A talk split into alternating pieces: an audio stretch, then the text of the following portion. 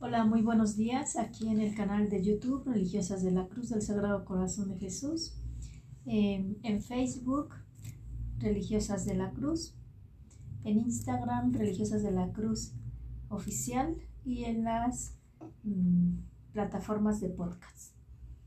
Pues aquí estamos en este nuevo día compartiendo con ustedes la reflexión de la palabra de Dios. La, palabra de Dios el día de hoy nos ilumina en esta parte de cuando nuestra fe se ve acrisolada, se ve probada, cuando estamos viviendo acontecimientos muy fuertes. Y por lo menos aquí en México sé que nos sintonizan de otros lugares, de otros países, pero en México está regresando la tercera ola de, de COVID y varios de nosotros pues estamos viviendo acontecimientos de ver familiares o o conocidos de nuestros familiares nuevamente en hospitales, muy enfermos, otros que ya han partido a la casa del Padre. Y esto pues nos puede mover, ¿no? Eh, se dice coloquialmente en México el tapete, ¿verdad? De verse nuestra fe probada. Y no es que nos sintamos humanamente, por supuesto que nos duele, por supuesto que entramos en preocupaciones, más cuando vemos pues necesidades muy especiales. Y con la palabra de hoy el Señor nos está invitando a, no dejarlo, sino a, a tomarnos fuertemente de su mano, a que por fuertes que sean las tormentas, por oscura que sea la noche, sigamos confiando en Él.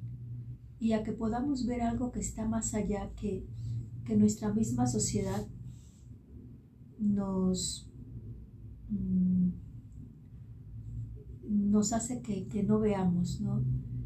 Muchas veces vemos la vida nada más para este momento y se nos olvida que, que esta es solamente una parte de la vida.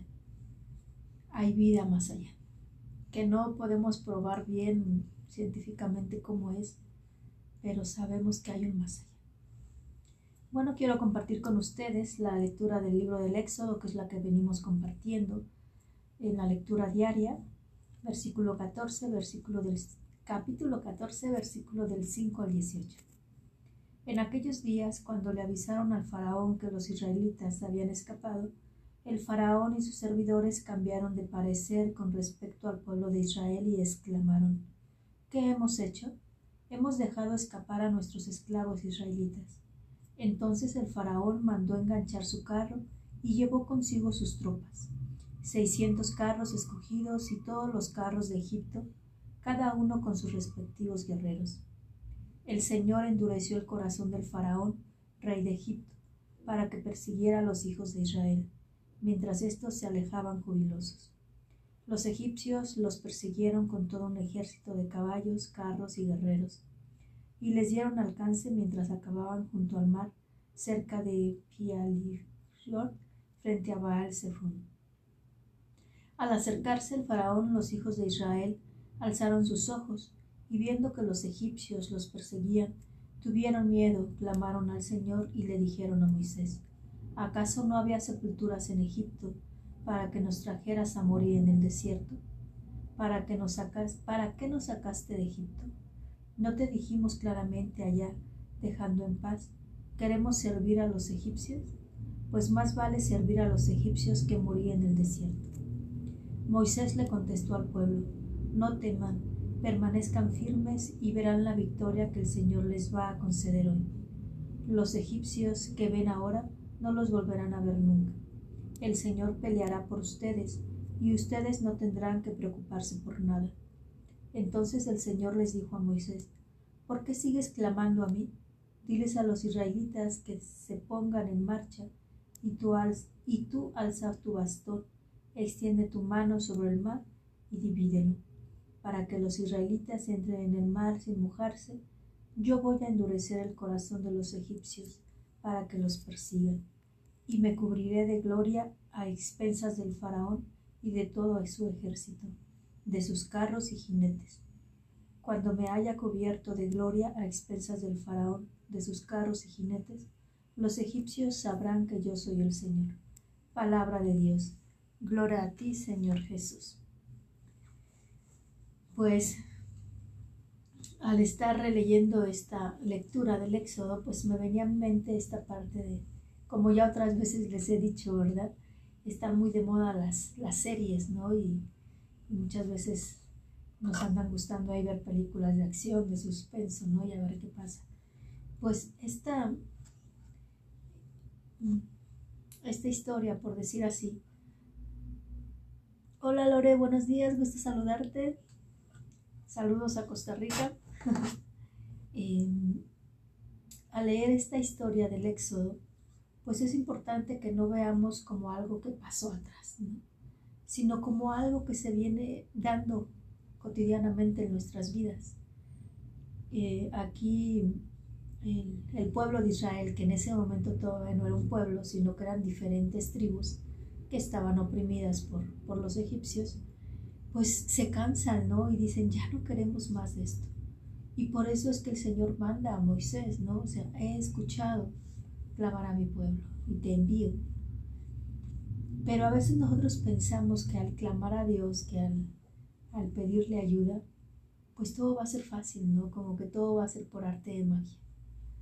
Es verdad, existen los milagros y hay acontecimientos que suceden que de verdad uno dice, wow, ¿y aquí qué pasó? Solo Dios metió la mano. Pero otras, otras es como decimos en México, a Dios rogando y con el mazo dando, ¿no? O sea, ¿qué es lo que le vas a pedir al Señor?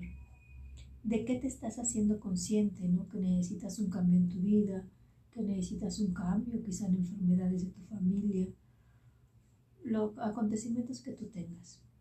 Pero es necesario que,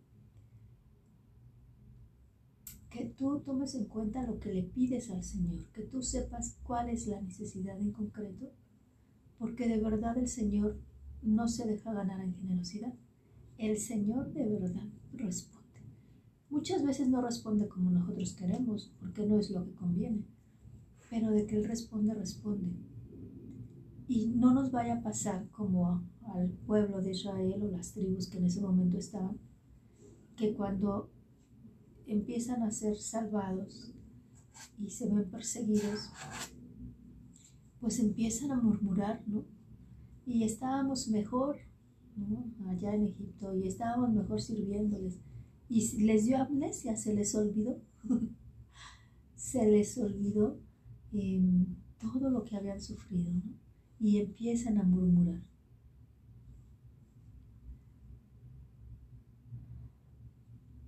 Fíjense esta frase tan hermosa que dice Moisés, no teman, permanezcan firmes y verán la victoria que el Señor les va a conceder hoy. Los egipcios que ven ahora no los volverán a ver nunca. El Señor peleará por ustedes y ustedes no tendrán que preocuparse por nada. No sé si les ha pasado que cuando han vivido un evento fuerte, pasa el tiempo, vuelven a vivir otro parecido y mirar atrás es lo que les hace eh, volver a confiar, ¿no? Y decir, Señor, pues tú sabes, tú nos sacaste de aquella ocasión, pues tú sabes, ¿no? O sea, tú, tú estarás con nosotros. Confío que estás con nosotros. Mm, a mí me viene a la mente, cuando yo tenía 18 años, mi mamá se vio muy grave e iba a fallecer y de verdad vemos una mano de Dios que eso fue un milagro, ¿no? que no falleció. Exactamente, em, ¿qué serán? 25 años después, 26 años después es cuando mi papá enferma y, y era también una situación muy difícil, ¿no? Entonces yo me acuerdo que yo me agarraba de la mano del Señor y le decía, Señor, si en aquella vez no nos dejaste, no nos dejes esta vez. Y me confiaba, ¿no? Yo decía, si todas éramos jóvenes, mi hermana mayor tenía 23 años, yo tenía 18, mi hermano menor tenía 11, 12 años, una niñita, una hermanita recién nacida, y decía, Señor, si no nos dejaste y salimos adelante en aquel momento, en donde como hijas apoyamos a papá, orábamos por mamá, eh, cuidábamos a nuestra hermanita. Eh, si no nos dejaste en aquella ocasión, pues vuelvo a confiar en esta, ¿no? Que, que, no nos vas a dejar. Y que en lo personal yo veo como el gran milagro em, la forma en que mi padre vivió su enfermedad, la forma en que él entregó su vida, la forma en que vivió su agonía, la fe con la que lo vivió. Y la forma en que la familia pudimos salir adelante, todos poniendo su granito de arena. Y allí es donde el Señor actuaba.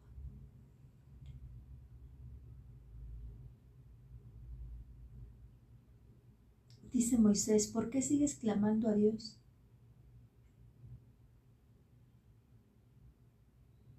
Perdón, en un momentito se me está yendo la batería, un momento.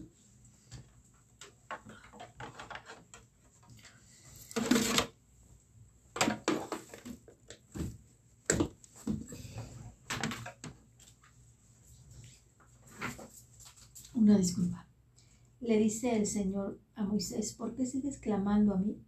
Diles a los israelitas que se pongan en marcha, y tú alza tu bastón, extiende tu mano sobre el mar y, y divídelo, para que los israelitas entren en el mar sin mojarse. Yo voy a endurecer el corazón de los egipcios para que los persigan, y me cubriré de gloria a expensas del faraón y de todo su ejército, de sus carros y jinetes. ¿Qué nos quiere decir con esto? ¿no? O sea, muévanse, ¿no? El Señor nos da nuestras pequeñas palmadas, o sea, está bien que ores y que confíes en mí, pero también que tú hagas la parte que a ti te corresponde. Aquí, ¿qué debes hacer? ¿Qué necesitas hacer? No te, no, no te quedes ahí parado, no te quedes ahí trabado. Confía y esa confianza en Él es el que te hará mover. Fíjese que muchas veces en acontecimientos fuertes nos quedamos trabados. Y es por qué, porque no confiamos.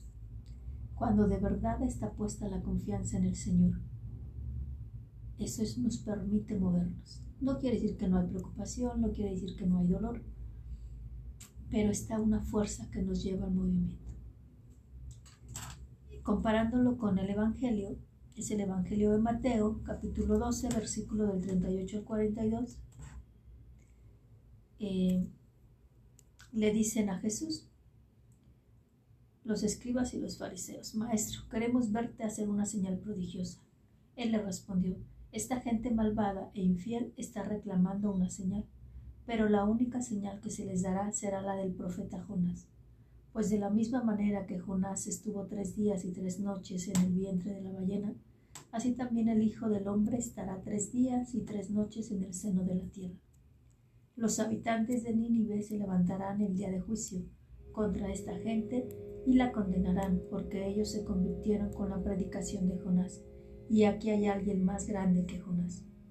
La reina del sur se levantará el día del juicio contra esta gente y la condenará, porque ella vino de los últimos rincones de la tierra a oír la sabiduría de Salomón, y aquí hay alguien más grande que Salomón. Palabra de Dios. Pues esta lectura es directa para nosotros, ¿no? O sea, nosotros hemos visto a alguien más que Jonás. Hemos visto a Cristo crucificado. Hemos visto a Cristo resucitado. Y entonces es ahí donde nuestra fe debe sostenerse, por fuerte que sean los vientos. Y ahí es donde también yo te invito a creer y a meditar en esa parte de más allá. Cuando la vida aquí termina, hay una vida que continúa y muchas veces no somos conscientes de ello. No estamos preparados para ello, aunque decimos que tenemos fe. Pues te invito a, a poder personalizar, personalizar esa fe con Dios, esa intimidad con Dios que te lleve a sostenerte en los momentos difíciles. No olvides compartir esta, estos podcasts, ¿verdad? Si te gustó, pues ahora sí que como dicen, dale like a la manita y compártelo. Dale like ahí a la campanita para que te des cuenta cuando estemos ya transmitiendo o cuando se subió un video ya grabado. Em, si conoces a jóvenes que experimentan su inquietud vocacional, pues no te olvides de ponerlas en contacto con nosotros vía WhatsApp, em, por las redes sociales, Instagram, Religiosas de la Cruz Oficial, Facebook, Religiosas de la Cruz Religiosas de la Cruz o de la Cruz Vocaciones, o igual algún mensaje por aquí por YouTube. Tu hermana María Guadalupe Ortega Sánchez, religiosa de la Cruz. No olviden orar por todas las personas que en estos momentos están pasando momentos difíciles. Dios te bendiga.